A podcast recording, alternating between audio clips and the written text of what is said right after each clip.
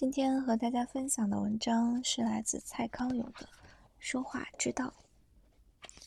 第一篇，已经很讨人喜欢的你，在未来会更讨人喜欢。我那天碰到阿南，他说他觉得你人好好，又漂亮。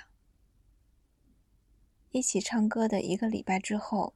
晴天这样告诉坐在他身旁的子玉：“嗯，阿南真的有这样说吗？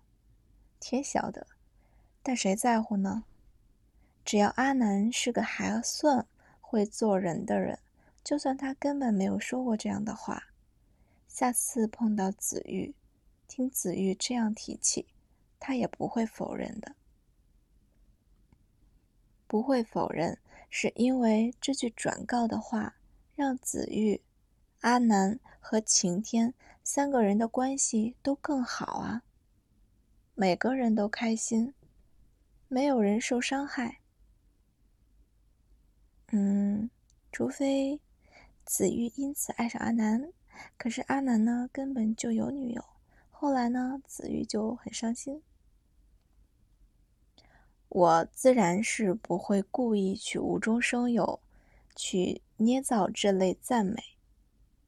但是如果真的有听说，就算是转个三四手的赞美，我也一定乐于转达的，因为这样做一定会让听的人很高兴，气氛会很好，而且转述第三方的赞美，比你自己一味的说一些空洞的赞美。要可信的多了。我的主持工作是我一定会遇到很多我不熟的人。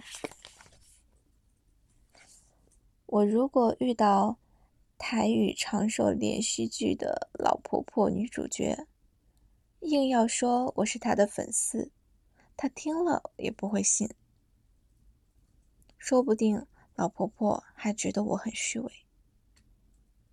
但我如果是用转述别人赞美的方式说，我们大楼有一位阿公，觉得你是整出戏里最有气质的女生，那老婆婆女主角才听得进去吧？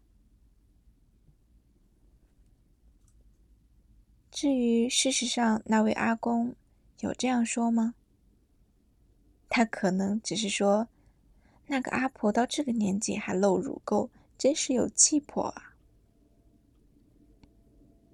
说穿了，我的建议呢，只是希望让本来就已经很讨人喜欢的你，在未来会更讨人喜欢而已。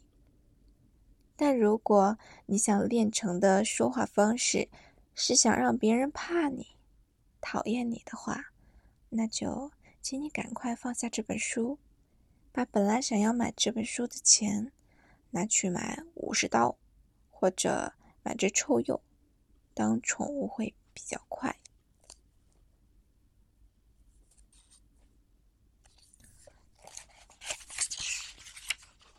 这篇文章就和大家分享结束，我们下次来看第二篇。